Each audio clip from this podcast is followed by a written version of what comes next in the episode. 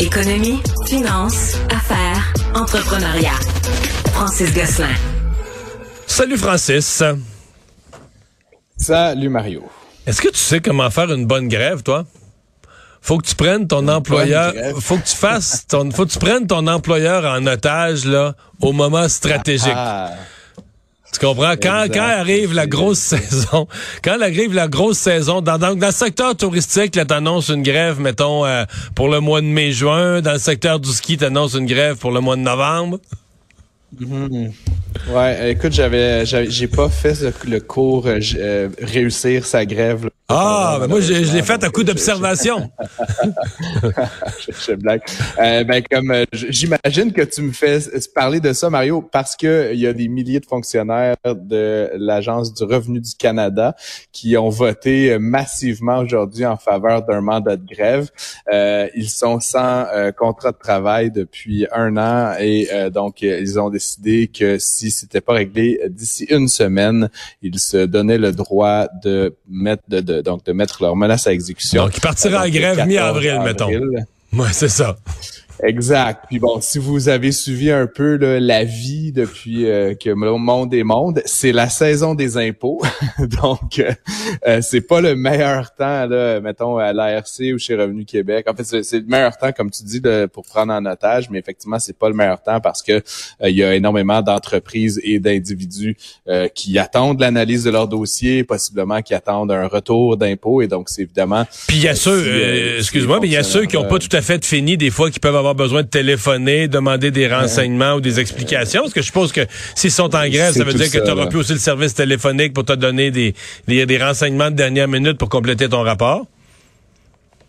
Effectivement, ben c'est tout ça, Mario. Donc là, je devine là, que puis on parle quand même de, de, millions de dossiers, là, autour de 30 millions de dossiers qui sont traités là, à cette période-ci d'année spécifiquement. Donc c'est certain que euh, même si les cadres se mettaient à répondre au téléphone, je pense pas qu'ils pourraient pallier à, la demande. Euh, donc pour l'instant, il reste une semaine, donc euh, il y a des négociations et de médiation qui est en cours. et là, on, on annonce ça évidemment lundi euh, c'est férié. Euh, donc, ce qui veut dire qu'il va rester là, quatre jours ouvrables pour euh, essayer de dépatouiller cette, cette histoire, là, puis d'en arriver à une entente avec, avec les fonctionnaires en cause. Il euh, faut juste euh, peut-être Mario sur les motifs là, parce que dans le fond on fait grève, mais il y a, des raisons là. Dans le fond, ils exigent une augmentation euh, salariale de 9% d'un coup parce que l'inflation et tout ça. Puis ensuite des hausses de 6,8% par année pour les trois prochaines années. donc, tu sais, je pense que c'est théorie de la négociation, c'est un peu haut.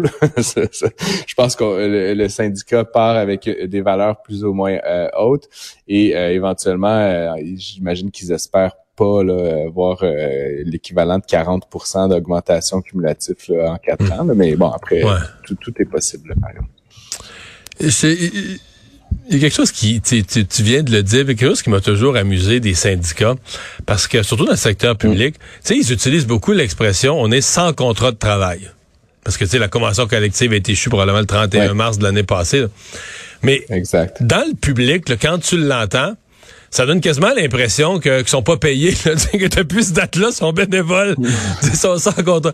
Or, euh, la réalité, c'est que, tu sais, je veux dire, ils ont leur pleine, ils ont leur pleine paye, tout va bien, tout court, euh, les vacances, les puis que le jour que le contrat de travail va être renouvelé, mettons qu'ils ont le plus 6 mais ils vont avoir le rétroactif sur l'année, ils vont avoir un chèque, je sais pas, de 4 000, 8 000, ils vont avoir le rétroactif. Mais l'expression sans contrat de travail, je trouve, est, est assez bien ficelée sur le plan des relations publiques parce que pour quelqu'un qui est pas là-dedans, qui est de loin, t'as l'impression quasiment, tu sais, des, des gens d'un dévouement infini, qu'ils n'ont pas de ils ont pas de contrat de travail, mais ils travaillent quand même, ils rentrent au bureau quand même tellement qu'ils sont dévoués. Alors que c'est... Euh, c'est sûr que c'est C'est sûr qu'ils sont payés, Mario, et, en fait, l'enjeu, c'est plus que, par exemple, lorsqu'on est hors convention, ben là, il y, a plus d'ajustement au coût de la vie. Et, puis, il y a des nouvelles données. Puis, tu sais, pour finir sur cette nouvelle-là, Mario, il y a un des éléments qui, euh, qui est très important aux yeux du syndicat, puis pour lequel l'ARC a finalement pas tant de degrés de liberté, mais c'est la question du télétravail, qui, lorsqu'on a fait la convention collective précédente, était un genre d'épiphénomène. Maintenant, tu sais, c'est au cœur de la vie de beaucoup d'entreprises, d'employés de, de bureau et là, en fait, ce qui est problématique, comme je le disais, c'est que l'ARC n'a pas tellement de contrôle. Le fédéral a annoncé euh, en fin d'année dernière qu'ils exigeaient pour tous les employés de la fonction publique fédérale de deux à trois jours, puis que c'était un droit de gestion. Donc, ça, c'était effectif le 1er avril. Ils viennent de retourner. Là. C'est, il y a quelques jours seulement. Exact. Mais mais donc là, ce que dit le syndicat, c'est qu'ils veulent enchasser un droit au télétravail fondamental dans cette nouvelle convention collective. Puis comme je l'ai dit, je sais même pas si l'ARC a, entre guillemets, le droit de, de, de faire ça. Donc, euh, bref, ça risque d'être un, dossier dont on va reparler, Mario, à moins que ça se règle magiquement là, au cours du week-end. Mais des fonctionnaires fédéraux, euh, je sais pas qu'est-ce qui s'est passé pendant la pandémie, là. Mais sur ça, le télétravail, là, je veux dire, partout dans les autres milieux de travail, la fonction publique du Québec, des autres provinces, des compagnies, tu sais, je veux dire, tout le monde a compris que le télétravail, c'était un phénomène de la pandémie. Tout le monde a compris aussi après qu'il allait en rester quelque chose, mais pas complètement. Là, mm. Puis ça s'est fait un peu naturellement. Mais dans la fonction publique fédérale, ils se sont fait une idée qu'à partir de la pandémie, le télétravail était un droit. Et donc, c'est l'employé qui allait décider. Moi, ça me tente, ça me tente pas. Je rentre, je rentre pas.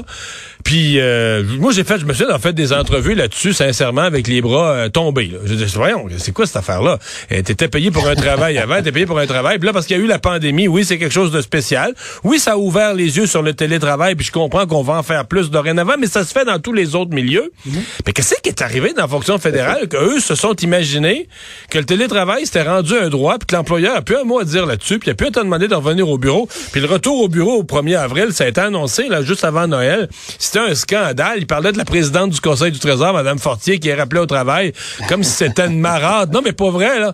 Comme euh, c'était une marade. Mais j'ai comme perdu un bout du film. D'après, j'ai tombé, j'ai cogné des clous pendant le film. Il y a un bout qui m'a manqué. À quel moment, eux, ce droit-là, leur à quel moment ils ont compris que ce droit-là était fondamental? ils sont payés par les contribuables pour offrir un service public.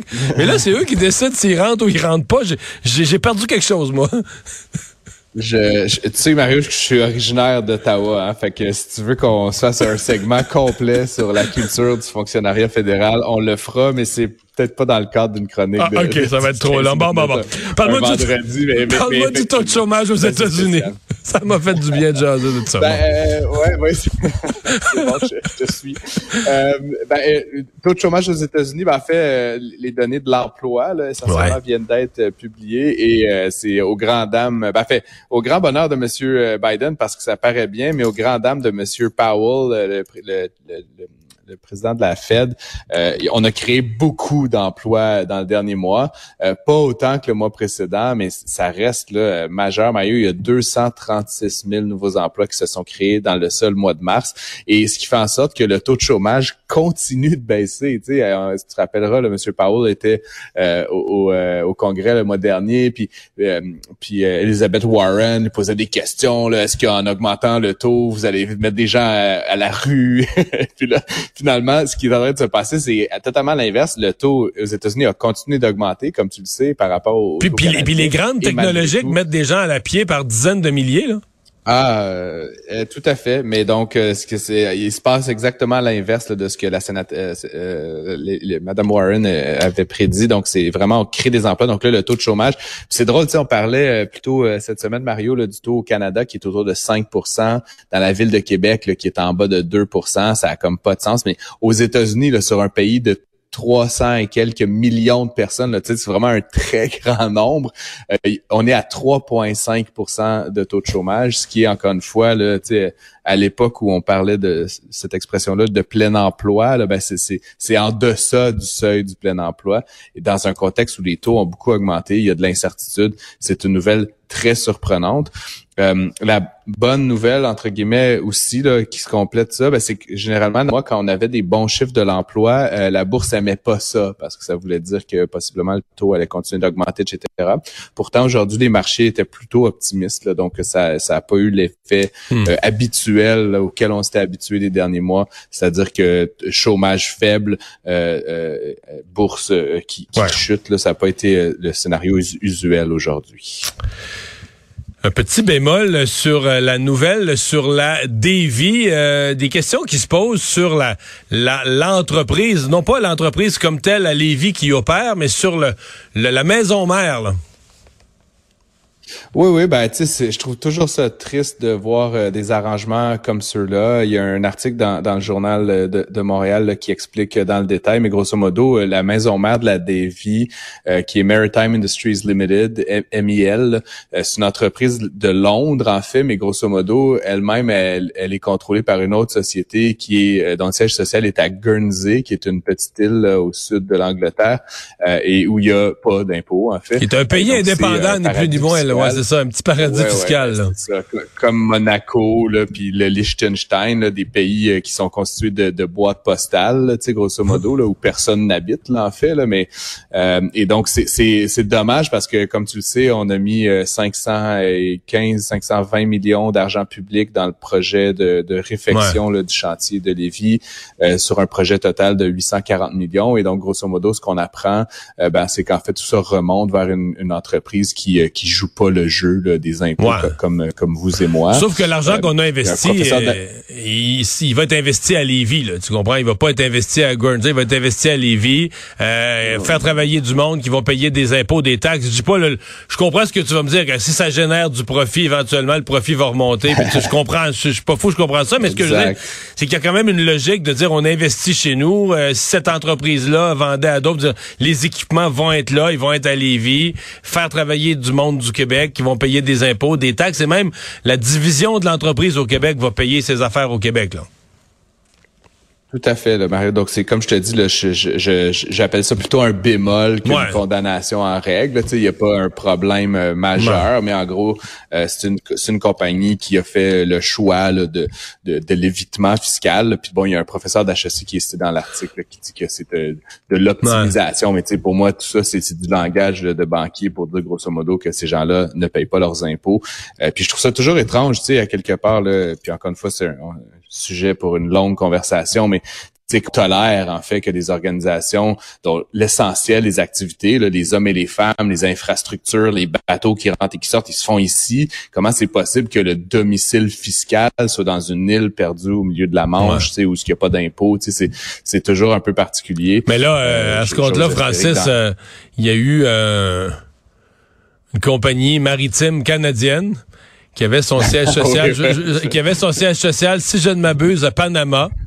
Parce que c'est un pays idéal. Steamship Lines, peut-être? Puis, euh, ouais, c'est ça. Puis finalement, le, le, le, PDG, ben, il était premier ministre du Canada, là.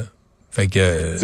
exact, j'allais dire. Oui, oui, non, non, c'est ça. Évidemment, c'est c'est une game. Il faut la connaître euh, dans ces hautes sphères de la finance, mais encore une fois, euh, l'économiste euh, idéaliste en moi trouve ça toujours un peu dommage. C'est comme comme on dit en anglais, a chip on their shoulder là, qui qui qui atténue un peu l'enthousiasme face à cette belle nouvelle là qu'on a eu plus tôt cette semaine.